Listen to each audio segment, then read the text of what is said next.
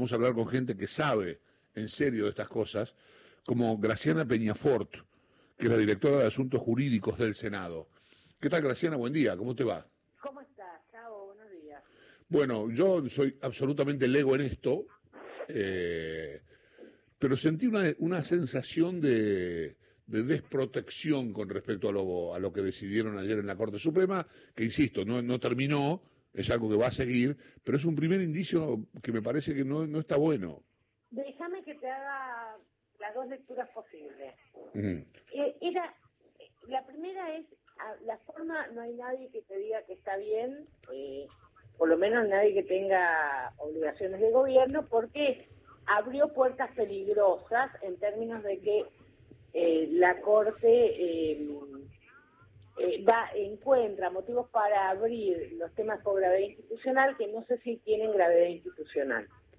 Dicho esto, por otro lado, yo te voy a ser honesta, yo, yo pensaba que la Corte, y lo dije, la Corte iba a instar a que la Cámara resolviera rápidamente el tema, eh, a los fines de que tuviéramos el cumplimiento del trámite judicial de modo ordenado.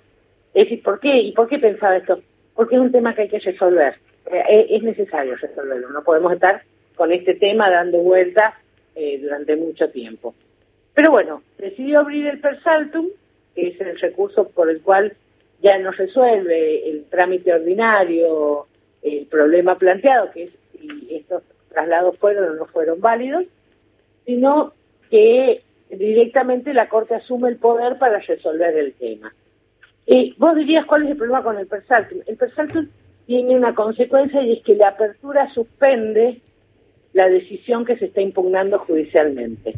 Y esa es la puerta peligrosa del Persaltum, aunque hay que reconocer la mayoría eh, que conforma a Lorenzet y Maqueda, Heiter y Rosati, trataron con especial cuidado de que se entendiese que solo se suspendía el Consejo de la Magistratura, que no se suspendían las decisiones de los otros órganos.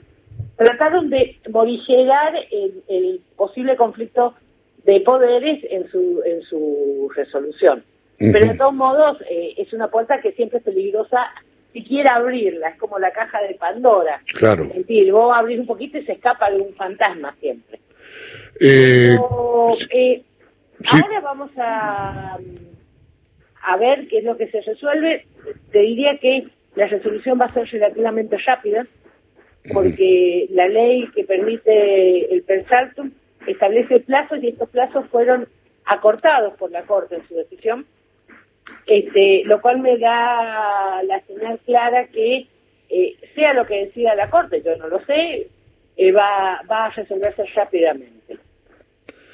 Eh, Graciana, voy a convocar a la, a la, entrevista a Néstor Espósito, que es quien realmente sabe y se ocupa de los uno temas. de los mejores, si no el mejor periodista judiciales que tiene este país. Estoy de acuerdo con vos, por suerte juega para este equipo, así que lo voy a incluir. Néstor, ¿cómo te va? Buen día. Buen día, Chavo. Gracias a ambos. Estando Graciana acá, la que sabe es ella. No hay nada más que discutir. Bueno, eh, bueno, nada, vos tenés preguntas más específicas y, mejores que las que pueda tener yo. Eh, no, buen día, Graciana. Eh, no, básicamente es conjetural y, especulativo. ¿Te parece que lo de ayer es una señal hacia algo definitivo o no tiene nada que ver? Mira, el voto de la mayoría, y si lo lees con atención, se cuida mucho de adelantar una posible solución. Menos cuidadoso es el voto de Rosenkrantz, que ya habla de daño y prevé entonces que él encuentre un agravio en la situación y eso adelanta el sentido de su voto a favor de la confirmación de, estos jueces en sus cargos. Hmm. Este, pero es una lectura del fallo, no yo del fallo de la mayoría la verdad es que me rompo la cabeza y no sé para eh, qué va a decidir. No encuentro y se han cuidado mucho. De hecho dicen que esto no implica adelantar para nada, o sea, se toman especiales cuidados en no, no adelantar nada o no decir nada que pueda ser leído como, como una señal en qué sentido van a resolver. Lo cual me parece bastante eh, lógico porque no menos cierto es que este persaltum se hable, se hable sin los antecedentes del caso. Con lo cual, desde el punto de vista del derecho, eh, no pueden decir nada. Yo entiendo la decisión de Rosenkrantz, porque Rosenthal tiene una posición tomada al respecto. Este, entonces Adela, no, no tiene tanto prurito en adelantar su voto, a mí me parece desprolijo, de todos modos, e improcedente por parte de un juez. Pero está claro que para Rosenthal eh, pedir los antecedentes es solo una formalidad, ya tiene la decisión tomada. Y la, la otra cuestión que quería preguntarte, porque esto tiene más que ver con una especulación que circula como hipótesis, la Corte abrió, abrió un espacio de negociación o de diálogo, por llamarlo de alguna manera más suave, en, el cual podrían ponerse sobre la mesa otras cuestiones que no tuvieran que ver necesariamente con esto en particular?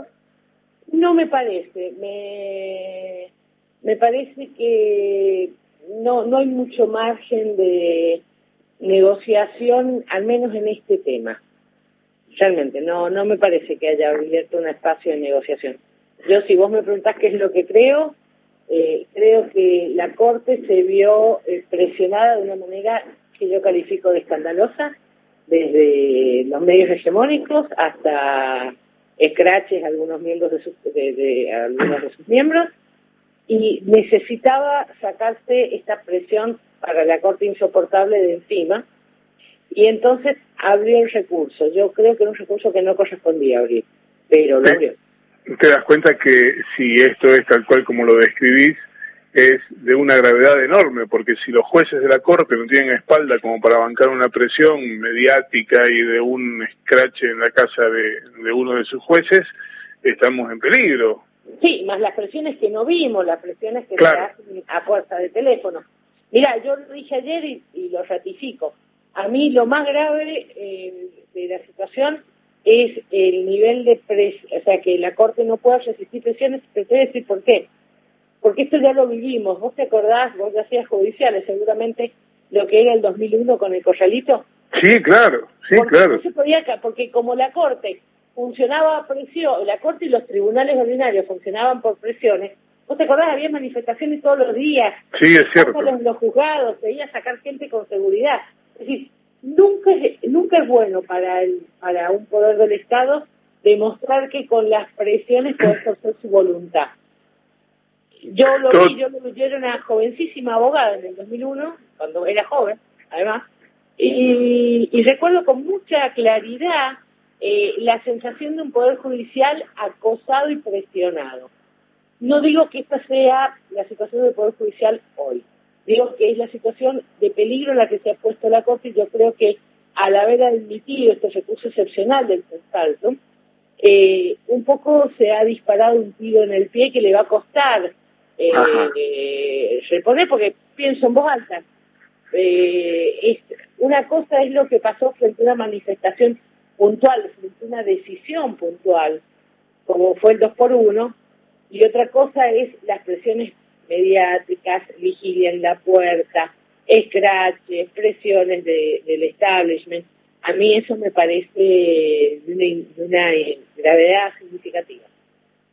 Eh, Chavo, esta mujer este que era jovencísima y sigue siéndolo, este, toda tuya, de este señor que era viejo entonces y sigue siéndolo. Bueno, eh, Graciana, ha sido un placer tenerte. Eh, clarita como siempre, ¿eh? yo sigo ahí tus hilos los, los, los, los legos, los que no entendemos nada de derecho, eh, seguimos tus hilos, como en mi caso de Twitter, que son realmente interesantes y sobre todo son muy claros.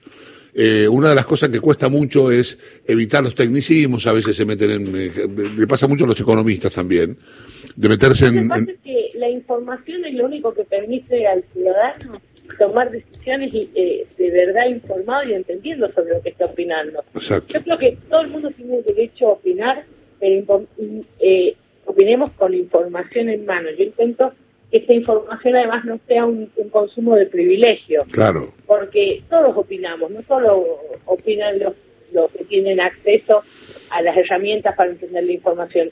Una obligación es clarificar los conceptos para que el debate público sea realmente público, robusto con participación informada de los ciudadanos.